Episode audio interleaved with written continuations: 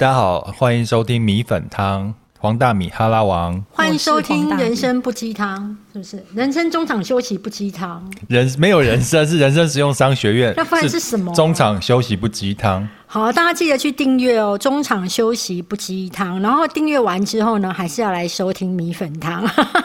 收听完米粉汤，再来收听地产好学生。我是地产秘密客，欢迎大家一起订阅这三个频道，是四个。订阅不用钱啊。对。对好，那这一集要聊什么呢？这一集我们来聊当网红这件事情，因为那个前阵子看了一些调查嘛，以前理想的职业前十名排名就是什么医师、老师这些比较稳当的职业，但是这几年呢，变成那个网红在前三名，哎，真的？对啊，这么多人想要当网红，尤其是小朋友。然后我记得有一次我去大学演讲的时候，然后就一群女学生在下面嘛。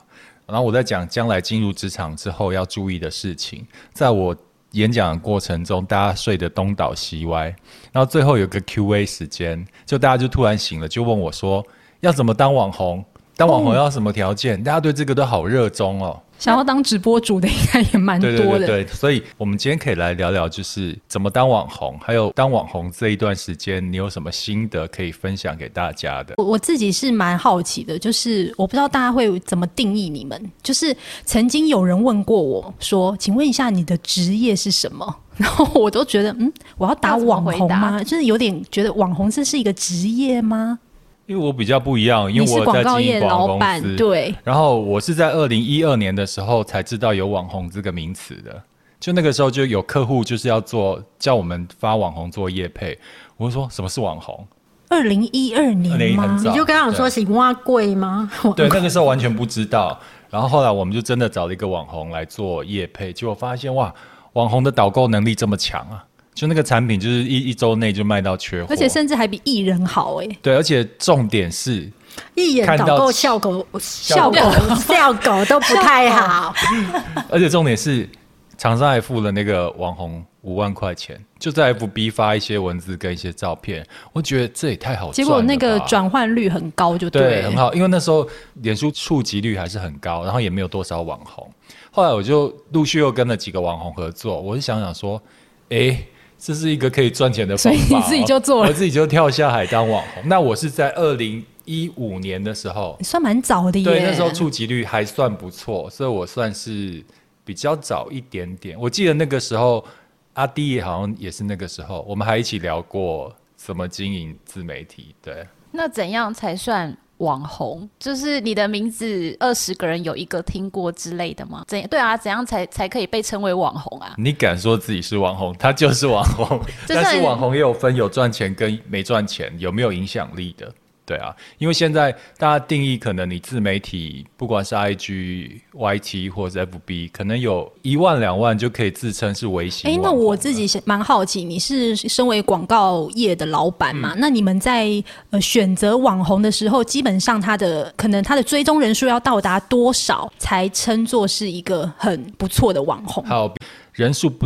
等于转换率，我们有之前有发过百万的粉丝的转换率只有两单，但是我们有就是听过大米这种，他人数大概二三十万，但是就是几百万的业绩，所以其实我们自有自己的资料库，在业界也会口耳相传。他刚刚全部都帮我膨胀数字。对，没有到 几百万，不是，不是少说吗？所以为什么那个几百万的追踪人数，但是他的转单率这么差啊？你要看那个粉丝的含金量，或是他的数值啊，就有一些他发的东西，你看不出来有什么重点，就是发一些美照，像有一些 IG 上的那些网美网帅，他的重点就是露，然后没有一个核心思想，所以大家只是因为好看而点他。但是真正有影响力的，通常他会有一个核核心思想跟价值观，然后让大家觉得，哎、我我信任他，我 follow 他，要不然就是让他觉得好像是跟你很亲近、很可信赖的朋友，像大米这样子。所以我觉得你是什么个性、什么表现的方式，你吸引到粉丝会不一样。对，我觉得含金量这件事情哦，因为我辅导过很多人。经粉丝团，我大部分都是我的好朋友。只要走投无路的时候，我都会说：“ 那你开个粉丝团，我教你怎么处理这样子。”然后，嗯，有的是，有的是已经是本来就有粉丝团，只是你知道那个粉丝团是没有商业力，它只有曝光。大部分主播的类型的粉丝团都是这一种，因为最主要为什么这个粉丝团到最后会没有商业力，只有曝光？关键是这一个人他是怎么样操作？我就常说，我真的觉得，如果你每天只会说。哦，我今天穿的衣服是粉红色哦，我是粉红小甜心。我今天是绿色哦，今天的股市呢，绿油油，跟我没有关系。我希望大家都长红，所以我明天穿红色。就是如果你今天的焦点永远放在你的衣服上面，那我觉得你的替代率会比较高。而且你可可想而知，会追踪这样粉丝团的粉丝会是哪些人？你想就知道，就是那些色色男生，然后之后就是每天那边看，哦，好美哦，而且一定会有一个贴图这样赞赞，对对对对对对对对对对对，然后不然就哇这之类的。那我大部分第一件事情，假设你是比较希望有商业性质的，我就会跟我这个呃这些主播朋友讲，你的目标不是放在把粉丝团扩大，你是要提升你的女性粉丝，因为男。性哈，它基本上不是一个在购买力上面主要的族群。假设你要卖的是一个正常的东西，那你的族群上面，我会觉得你就必须调整。那调整不是在面跟大家讲说我要调整了，不是，而是你写的方式你就要改变，然后是你在决定你这个粉丝团的经济价值。那刚刚回到你的问题是说。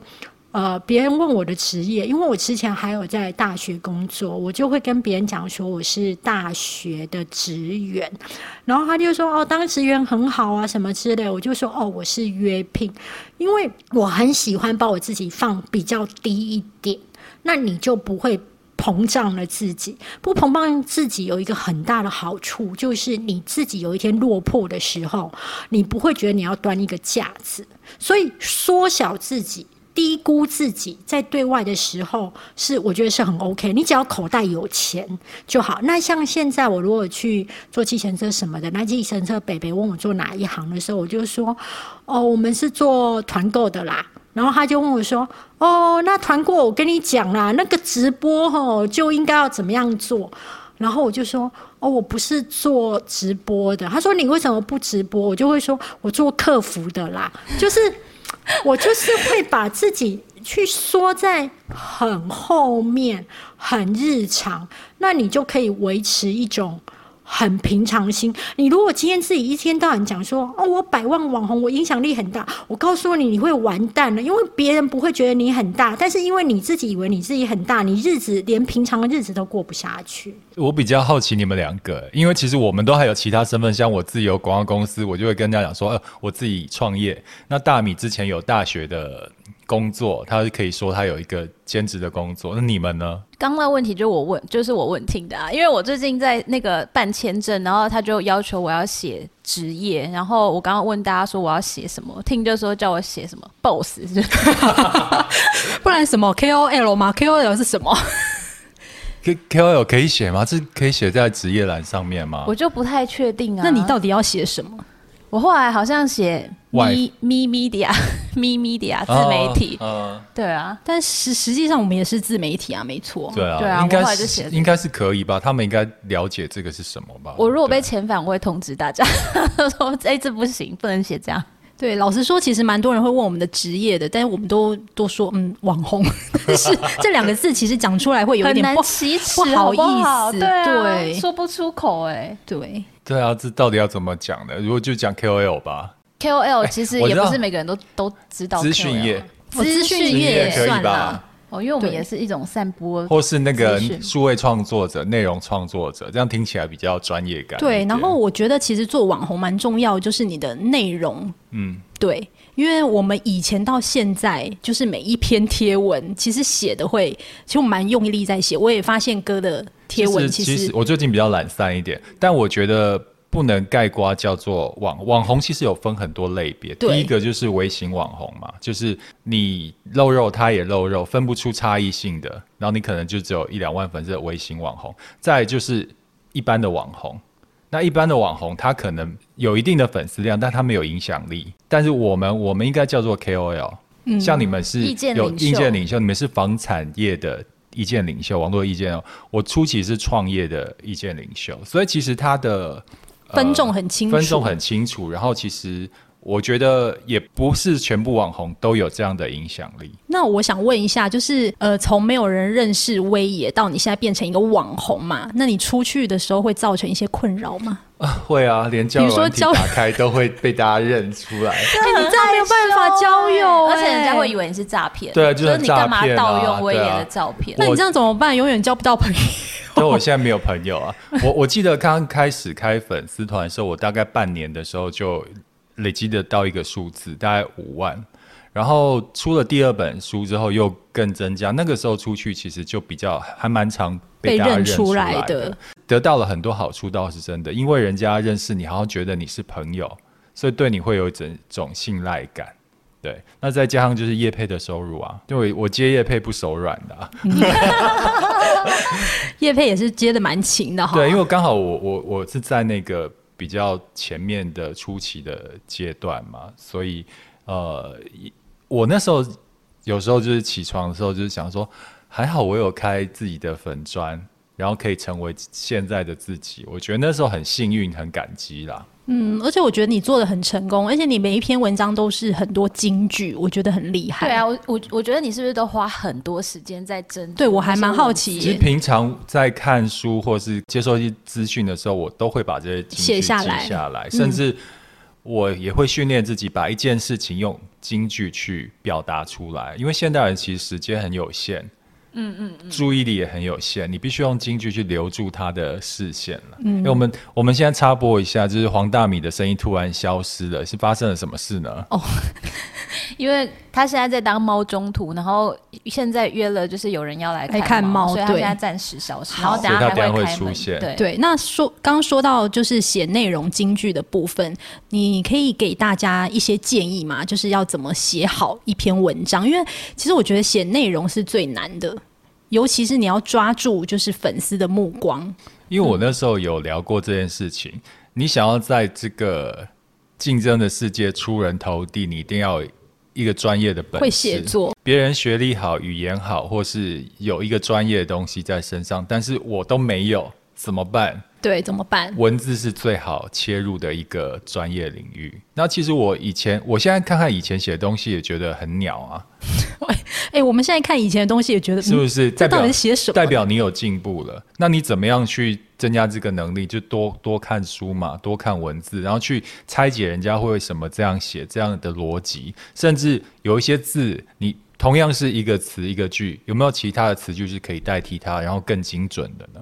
所以这平常都要练习。你知道我从七年前开粉丝团到现在，大概写了四五十万字有吧？哇哦，这都是练出来的啊！对啊，嗯，我们也是每固定每天会写一篇，其实也是一边就是练。文笔可是很辛苦哎、欸，我觉得，因为每天你要生产出一篇就是有内容、有意义而且写得好的文章，我觉得真的是一件。所以有时候我们还蛮羡慕其他网红，是他可以写，可能他今天去吃了什么，然后或是他穿红色的衣服就可以。但是我跟 Sam 我们是因为毕竟是地产频道、嗯，所以我们还是希望这个频道是可以给呃我们的粉丝是有一些知识型的内容，嗯、所以在写文章的时候，其实我们都讨论很久。对，所以这也是我们在经营我们自己平台最痛苦的部分。我觉得这样才是对的啦，经营自媒体是对的观念。像有一些网红，就是他可能红个几年，然后就销声匿迹，你会发现其实他并没有跟着粉丝成长。好，现在大米已经回来了，而且狂贺他的那个小黑。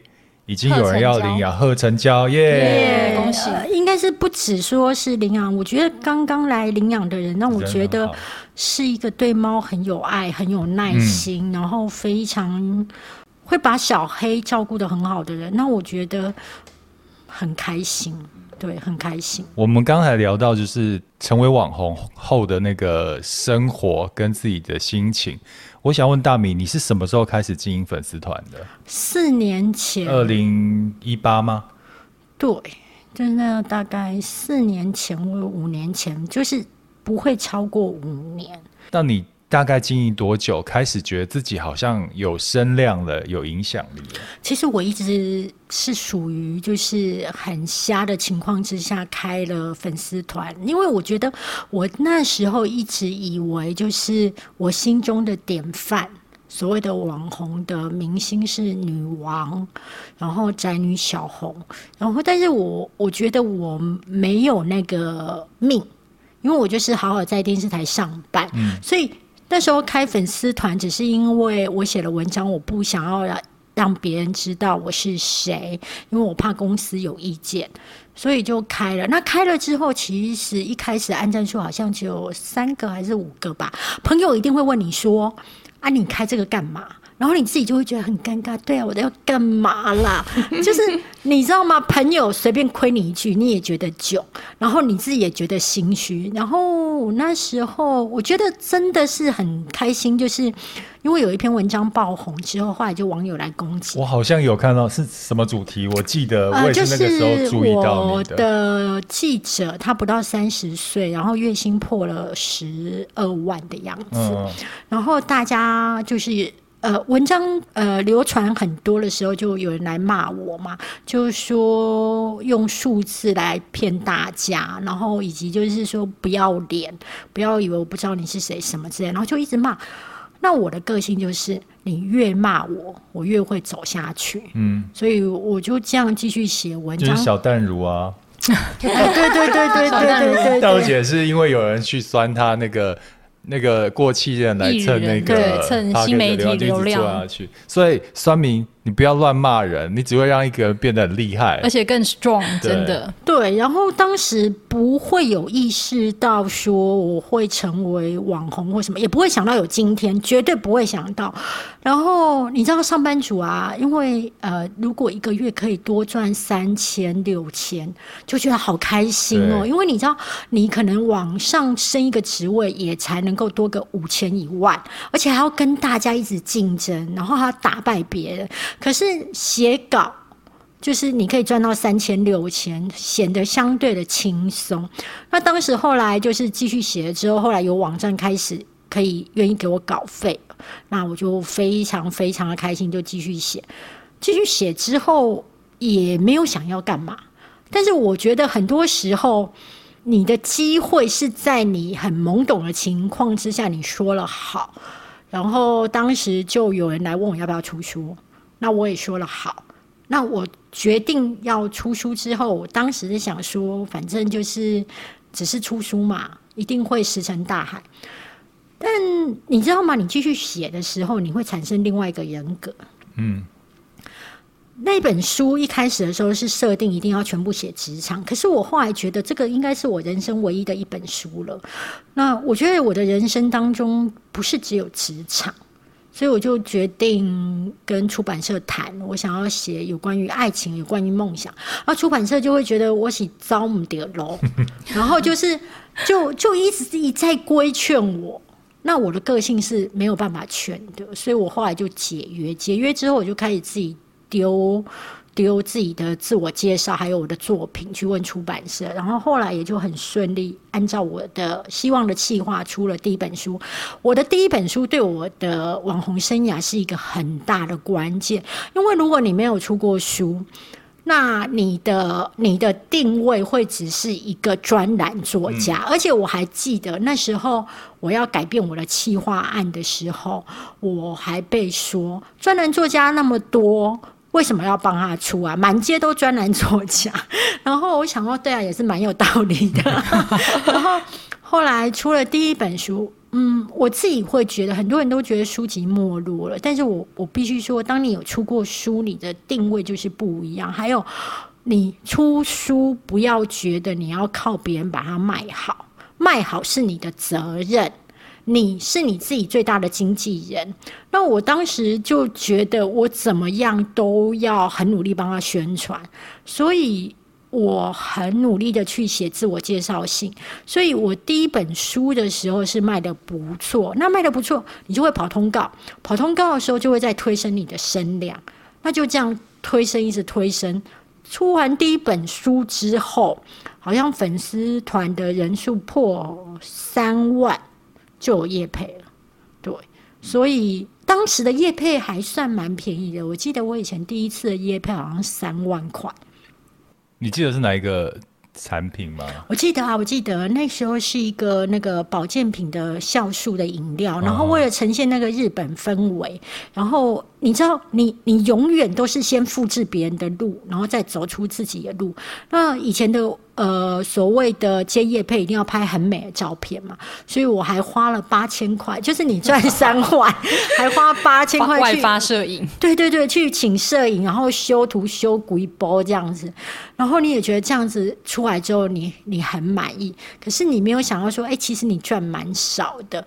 然后你看我像我现在的话，其实我现在拍照真的是超随性，而且我可能会跟厂商说，其实我不要入镜，可能效果更好，好不好？然后那我不入镜，也没有请人拍很美的照片，之后反而收了更多钱。所以最重要的永远不是说你把那个东西呈现得多完美，你多完美，而是你要有一群信众，那你就再粗糙也可以。所以我有声量，应该是从第一本书卖得好之后。那我如果第一本书沉下去，我后面就会更辛苦。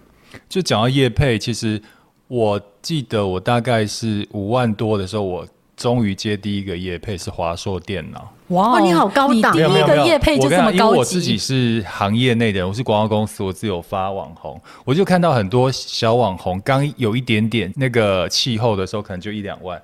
他们就开始接业配，那个时候会找你的厂商都是很 low 的厂商，不好意思，我讲话比较直接一点，就是不知名的厂商，而且你接了那个之后，其实人家就是会那样定位你。所以之前其实我在之前有很多业配邀约，我全部都不接，我就是要等到一出场就是要有一个有分量的品牌。所以你看后面，你因为这样操作，后面的厂商就会这样定位你。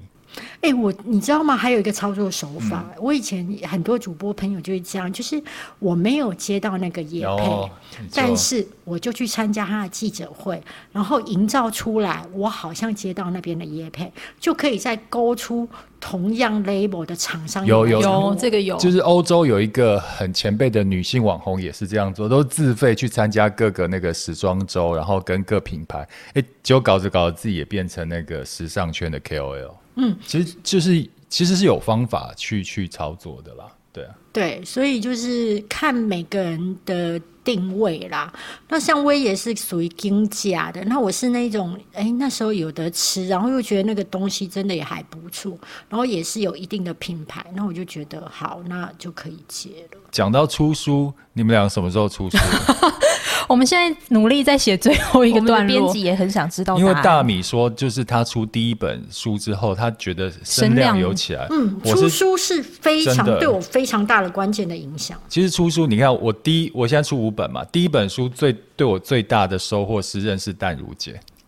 就是因为这本书让戴茹姐看到我被邀请去中广访问，好像是六年前吧，就我认识了她，所以缘分是从那个时候结下的。然后第二本书是我截至目前为止算销售最好的书，那也是因为我是在第二本书的时候从九万粉丝。跑到十十破十万粉丝。我以前不认识你的时候啊，我会觉得你只是一个靠外表的人。我我现在还是啊。我那时候想说，这个人就是一天到晚只是靠外表啊，那应该内涵也还好吧。对，结果我发现说，我靠腰，你还蛮有实力。哎，我可以讲脏话，可以啊，可以啊。Podcast 没有限制，就是、你其实是是真的有商业经营的头脑的。但是很多，如果今天只是你粉丝的人，可能不见得能够看到你这一块。我我跟你讲，就是网络世界，其实大家只有看到一个很平面的面相，就很多人以为我只是网红，不知道其实我后面还做了很多事情。但我觉得让他们看到这一面就够了啦。嗯，对，但我觉得可以给新手网红一些建议啦，因为他可能没有办法马上的出书嘛，那他可以透过什么样的管道让大家可以认识他？这个黄大米会开线上课程教大家。因为我记得大米那时候，其实我们刚开始成立自己的媒体做自媒体的时候，他就有建议说，哎，其实你们可以到处去投稿，对，对就是让别人先认识你，所以我觉得这也是一个很不错的方法。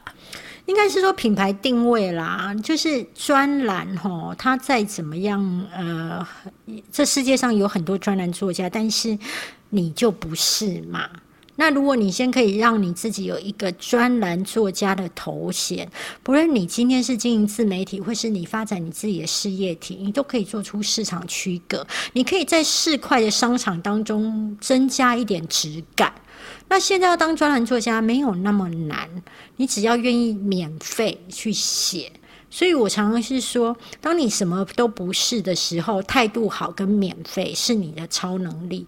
那你的溢价空间是等到你有一天翅膀硬了。我以前一开始的时候的稿费啊，我记得好像是一篇一千五。那你问我说，我现在拿过最高的稿费，以开团的价码来说的话。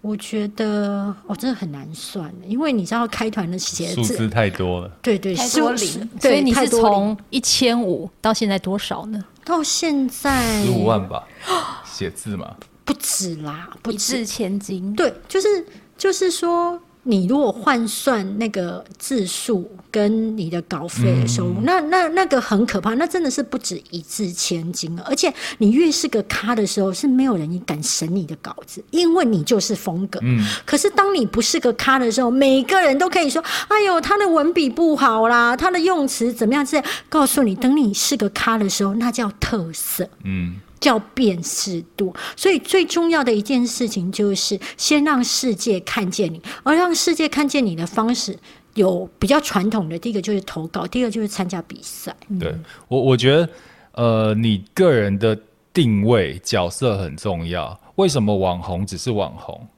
因为他只是好看，他没有一个身份。你看，像我们我们三组人。其实都有一个很明确的身份，就像你在行走江湖，你直接你要报出来你是用什么在行走江湖。像大米一开始用职场文嘛，嗯，那我一开始是用创业，所以大家就专专门写创业，专门写职场。你们是房地产，房地产，这样人家才知道那个识别度才会做出来，你的专业度才会做出来。所以你进来之后，可能我觉得那个身份是很重要的。还有你要自己做一点评估啦。我自己分析过，就是说，如果什么事情还会对我有杀伤力，然后我要先让这个杀伤力降低的话，我在太平盛世的时候要怎么做？那我就会觉得作家的形象太完美，我认为它是一件不好的事，所以我就会开始写。垃圾话，但我本身讲话也很乐色，所以我就会，应该很多人都希望就是自己的形象是往上爬的，但是没有，我的形象是一直在往下放，因为我觉得那样可以让我有一天即便掉下去都比较不痛，然后我就评估过，如果有一天。我去一夜情，或是玩交友软体，或者是去找牛郎，大家会不会怎么样？我认为你先不要管大家会不会觉得你人设崩坏，那你就先崩坏。我就直接在粉丝团上说，我真的好想去找牛郎，我真的觉得一夜情没有什么，因为 当你这样说，大家就不会把你定位为像。早期像张曼娟那些一样的仙女，还是大家没有这样定义过我？就你 想太多了，你 想太多了。这样子，那那我真的是白费功夫。对 对，就是我再一次把那个作家的头衔再弄掉一些，然后后来就是包含开黄腔那些，就等于更低了嘛。那更低了之后，你知道吗？像以前，如果诸葛亮他外遇，一定没有问题，因为大家觉得一看就知道他会外遇。但是如果今天是一个呃废，哎、欸，对，呃，就是一些偶像外遇，你会觉得天哪，他怎么会是这个人？对对是，对，就会有各式的那个无为不微。可是当你愿意把自己的太清高的人设放掉的时候。其实你就无敌了。我知道有一件事情一定会对我的呃事业会有杀伤力。如果发生的话，就是有一天我如果介入别人的婚姻，介入感情不会哦，介入婚姻，我的杀伤力一定会非常大。那必然在下，我是一个爱事业胜过感情的人，所以我绝对不会让它发生。我情愿去牛郎店换一百个牛郎，我也不会去介入人家的婚姻，毁掉我自己的聚宝盆。嗯，刚提到就是在网红的过程中，它的营收来源就是靠业配或团购嘛。在这么多年过程中啊，就是你你业配的厂商合作的过程中，有没有什么特殊的案例或比较不 OK 的状况啊？因为其实有很多新手网红并不会谈业配这一块，就常常有我一些朋友他自己也经营自媒体，然后收到业配邀约的时候，他们都不知道怎么报价，不知道怎么应对。然后就常常被厂商牵着走，你们有一些经验可以分享吗？我觉得业配当中，其实很多网红会不知道怎么样把价格调涨。那我觉得跳价格调涨，哎，我怎么遇到网红都很会调？真的假的吗？对啊，才几个月不见，可以大概有一个数字吗？比如说大概是五万粉丝，他一篇文章大概是多少钱？你问一下，这有公定价？对，没有没有，我觉得还是要看按赞、分享、留言数，有一些。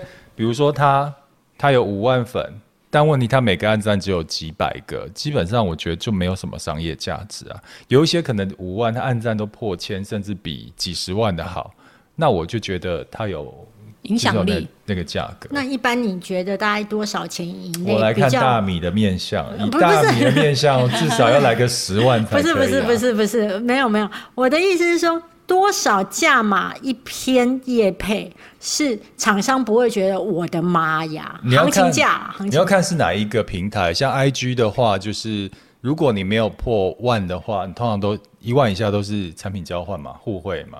那一万以上的话才有跟人家谈。那我们基本上我们发一些小王美，大概一万到一万多，大概就是两三千块而已。这么低呀、啊？很低，IG 的竞争力非常高，因为它没有办法转换，而且 IG 的网红的替代率太高了。你今天好，你报高不接，我其实有一大一大堆跟你一样的人可以接，同质性很多，同质性很高。我反而觉得 FB 的那个价钱可以收的比较漂亮一点，因为 FB 可以就是可以推波嘛，所以看转换率的话，FB 的是比较好一点的。对啊，价格的话。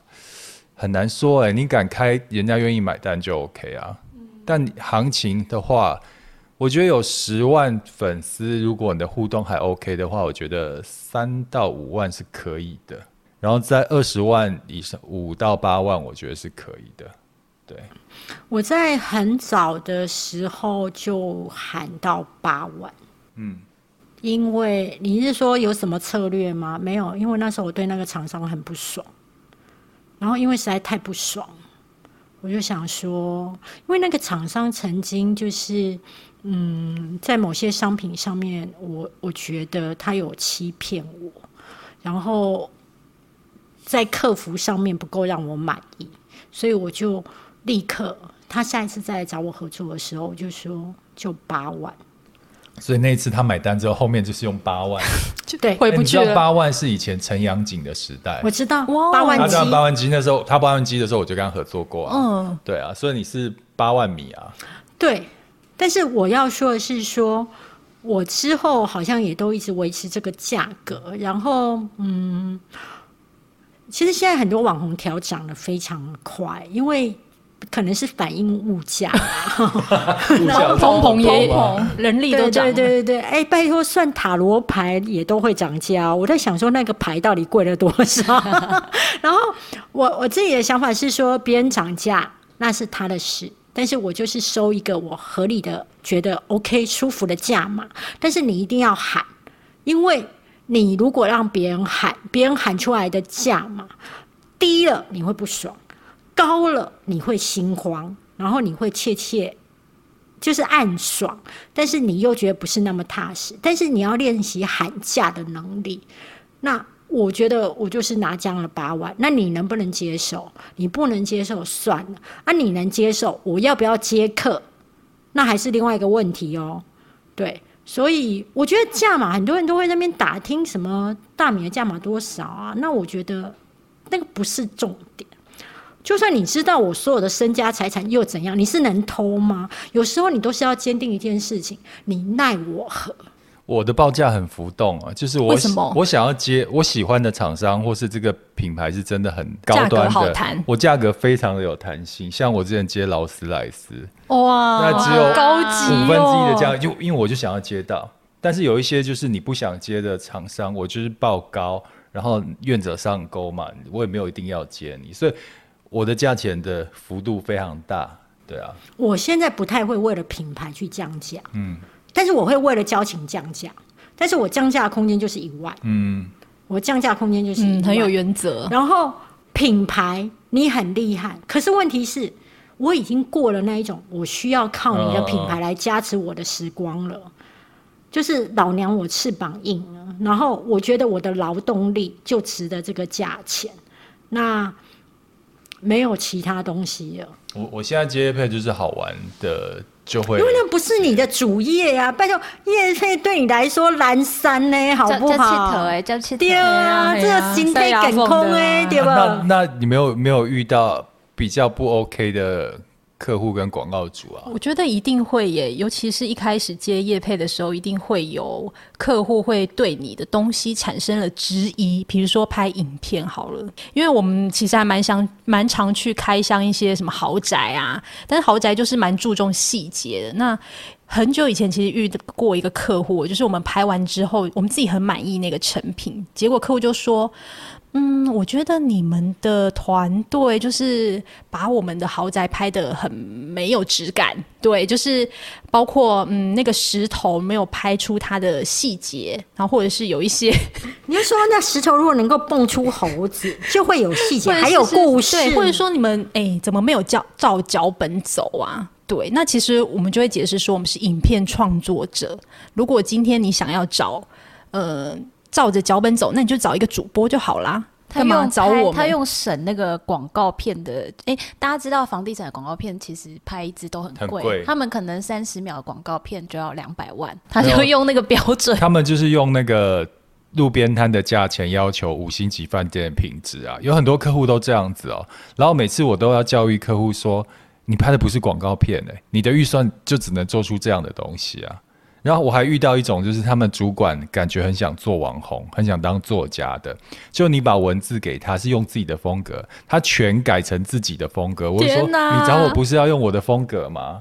对啊，就是改到本人都认不出他长怎样，改改到我看起来就是，哎，这个是我写的吗？哎，那我问你，我通常遇到这种状况，你是会跟他说，那我们就终止合作吗？我不会，我算是比较好好到顶的。对，我会，我会，我个性比较烂。我我会我会先跟对方讲说。这是你们要的，我给的建议有，反正触及率不好就不要找我，不要算我的，是你们的。对，我会教训他，我会说，你们老板如果这么厉害，那他就自己来经营粉丝团啊！你要不要去看一下你们公司的那粉丝团？要死不活就听他的啊！我说，如果你今天找我，然后不能够尊重我这样写，那你要不要考虑去找别人啊？然后我就说，我会刚讲说，我相信愿意接你们品牌的人很多，然后。我告诉你哦，是骂不走的哦，因为我跟你说，当你能够通过第一轮的筛选，到最后是你的时候，其实中间的广告公司已经去提过案了，那个业主已经是找你了。可是这时候，比如像我的个性，我就是不会在那边给你艾特啊，不会在那边给你就是加一些有的没有的连接的。这个时候，中间的呃公关公司呢会去跟业主沟通。我觉得我猜测啊，他也不想要再经过另外一轮的海选了。所以你这时候，如果你已经被选上的时候，其实你不要那么姿态低到不行。你应该知道一件事情，他不找你。他要再去找别人，他还要费一番功夫哎。这里就是不找大米也，可以来找威爷。对，但是你也不要以为他一定会接哦。他现在看这些起蓝山呢哦，他都接劳斯莱斯。他他是最主要，他是在经营他的广告公司，好不好？我跟你讲，就是除了就业配那个活动的部分，我也遇到一个很雷的客户。就因为我自己也是做。公关活动出身的嘛，所以我看到同业这样搞，我会就是以前辈身份觉得很不爽。就有一个记者会，明明是产品发表会，明明是下午两点开始，他发我通告就是其中有三十分钟，两点半到三点上台就好了，一点一点半到已经够提前了吧？就他们规定我十一点早上十一点要到，我说这么早到干嘛？他说要彩排，那我也就觉得 OK，我就去了。结果到十一点到两点这中间没有人找我彩排，把你晾在一旁，就把我晾在一边。然后我还主动去问他们说：“那你们跟一些客户先聊天。”天哪！我那边还要跟客户聊天。就后来就是我那一天花了五个小时在现场。后来就是活动结束隔一天，我其实真的有点不太开心。我觉得怎么这么不专业？如果是我公司做这种事情的话，一定会被我念。然后我就是在群组上面就用前辈建议语气跟他讲说，我也在这个公关行销活动我也做蛮久，但你们昨天这样子的态度是真的非常不专业。他们。主管就回来感谢赐教，就这样子哎、欸，就这样，就这样子哎、欸。然后我就觉得，哇，这什么什么样的客户，什么样的广代这么不专业又姿态这么高？对，台湾的广告圈跟公关圈是被你们搞烂的。嗯，我我觉得啦，还有一件事情就是，我可以懂他那个谢谢赐教，我知道你很火，可是站在他那边的立场来说。他不能，你不能只回这四个字。对，我觉得是你，你其实你要做就是，呃，就为了这个状况，我可我知道了，那我也觉得这样处理非常不妥不妥，然后让你不开心，真的是很抱歉。那我们也会改善。你多写几个字会怎么样？那是他还，但是要那是建立在他还想跟你合作。嗯。但是他如果就是觉得说，可是我是我以后可能都不会，而且我觉得他是打从心里不高兴，嗯，对他觉得他被指教了，但是他就回了四个字。但真的对这家公司是，他认为网红只是消耗品。有我，他给我的感觉就是我只是个工具而已，让我觉得非常，他没有把你当一个人看。对啊，我那天整个整场感觉是这样子哎、欸，对。其实成人世界的语言需要翻译机啊，谢谢私教，其实就是关你屁事。对啊，对啊。你们没有有遇过这样的客户？就你刚刚讲的是客户对你的作品对产生买卤肉饭的价格要求米其林的品质这样。对啊，大米呢？大米都是你在教训客户，对不对？感觉是对，对。哎，我如果有，因为我觉得我很挑客，嗯、然后我会愿意跟你进一步的去沟通的时候，基本上我会接受这个案子的几率高达百分之八十。嗯，但是如果是一些在一些细节上面去，比方说一定要在面艾特啊，然后一定要标签他们的粉丝团啊，然后一定要在当中指定到什么字，我就问他说：“你什么都要？”你觉得他在看这篇文章的时候，又去你们的粉丝团，他还会回来吗？那你要不要就直接买一篇我写说大家去点他们的粉丝团赞好了？就是 莫名其妙嘛！你为什么一定要蒙拉啊？gam c 口，你这个拉你就好好洗。然后把拉洗的又干净，大家又觉得很棒就好。我也遇过，你还要一边洗裤子，你到底不是把一切都弄脏了吗？我也遇过这样的客户，通常这些客户他对自媒体是完全陌生的，就一定要标他的粉粉专，可是粉专一标上去，触及率就降很低啊。没错啊，而且连接一定要放个三四条。哦，还有不断的要在那个文字当中，一定要就是蓝色字体很多关键字。我心想说什么有？病啊！你以为现在是国中的课本在画重点，然后那边荧光蓝、荧光绿吗？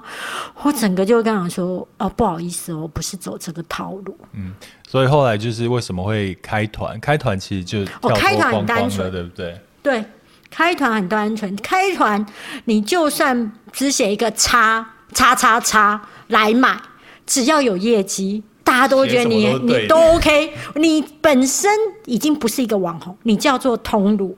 这家店只要能够卖得出去，你怎么样，老板娘或是老板是怎么样的个性，没有人管，也没有人要审你的照片了，随便你，对。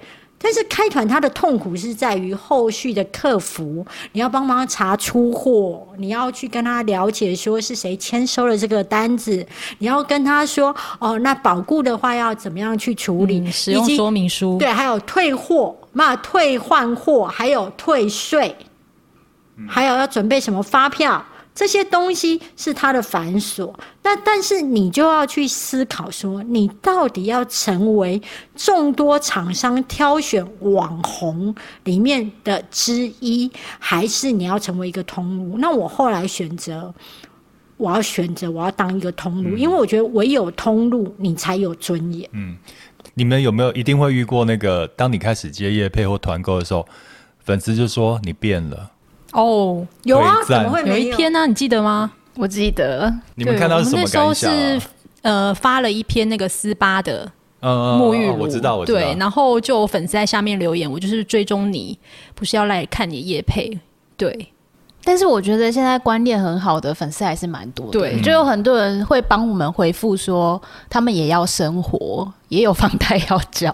对，我们又不是吃素的，对。而且我我我觉得接业配很正常，就是我自己是广告业的，这本来就是一个，它本来就是一个媒体嘛，对不对？嗯，就是媒体就是靠什么运作？当然是你要有。我觉得商业是最大的慈善事业。嗯，当当你这个自媒体有商业去支撑的时候，它可以做得更久、更好一点。我觉得这是很很健康的一个制度啊。对啊，因为以前我们其实，在传统媒体也是需要做广编特辑，或是所谓的特别企划，其实这个都是有收费的。嗯。那我觉得我们现在的区别是，我们都会在 Podcast 广告前面说这是广告。嗯。那你如果接受，你就会听下去；如果不接受，你就往前放。嗯。所以我觉得我们倒是跟我们的听众是很区隔这件事情的。嗯。对，那其实听众的接受度也很高。嗯。对，我其实是一个。比较霸气的人呐、啊，一开始那时候刚出道，然后呃。别人在质疑我接叶配第一篇的时候，其实我还是有一点害羞，很像自己就是从玉女明星变成下海，是不是？对对，就是太脱星，变成那种嘛，露个肩膀就已经觉得被人家批评为不伦不类，然后伤风败俗。那到现在我已经是全脱了，而且我会觉得不脱还蛮热的。所以呢，你之前你为什么要突然开车？对对对，就是比基尼照。对我对我而言，反正我就是一个会开团、会接业。业配的人，那你要嘛你就接受，那你如果想要走那一种完全不接受的，那你就去追踪别人。那所以我就常常说，你要认为你这一间庙。是你自己在定义，然后以及你自己可以影响信众。那后来我的粉丝就很习惯我会开团，很会接业配，然后粉丝还会说，虽然呢你那个每天都在开团，但是呢我还是不会退追踪，因为我觉得我很喜欢你的文笔，让我的生活很开心之类的。然后我就会觉得这个我有必要要澄清一下，我有在休六日好吗？还只有一到五，好不好？开团没有办法休六日了吧？不是啊，就六日的时候就不要开啊。对啊，然后我最近在减少开团，因为我觉得钱赚够就好了。好嚣张哦！对，不是啊，差不多就好啦，差不多就好啦，够用啦，够用。对，好啦，又要虎头蛇尾了。虎头蛇尾就是 祝福大家工作顺利，然后新年快乐，圣诞节快乐。这一节要播到圣诞节才播吗？没有啦，就随便结个尾好不好？然后你们要一个完美的结论，一两句话。两句话嘛？嗯，我都已经聊到不知道我们主题是什么。我们主题是什么？不是，就是当网红的心得之类的。对，好，那我们下一就是之后没有下一集了，这一集很长。我说，如果之后有人问我们是什么工作，我们就直接说我们是地产界的网红好了。好，就勇敢说出来啦，不用怕。好，我觉得当网红的结论就是莫忘初心，做自己。对，不对，不赞成。我也不觉得没有初心啊。是为什么没有初心？因为你的初你你的心境会随每一个阶段而做改变的。其实我初期是很用力，但是现在是比较比较松的状态，比较松的状态去做。嗯，我希望有一天我们两个也可以跟你们一样一样松吗？大米整个瘫在旁边了，超松的。不是啊，而且我觉得我们今天很厉害，我们从下午两点到现在已经晚上八点了。Excuse me，要不要叫个晚餐？我觉得网红他有他工作上面辛苦的地方。好了好了啦，总之好了啦，当当当当，句金句结论。祝福大家有一个美好的一天，谢谢大家。今天是美好的一天。好，那我们就下一集再见喽，拜拜，拜拜。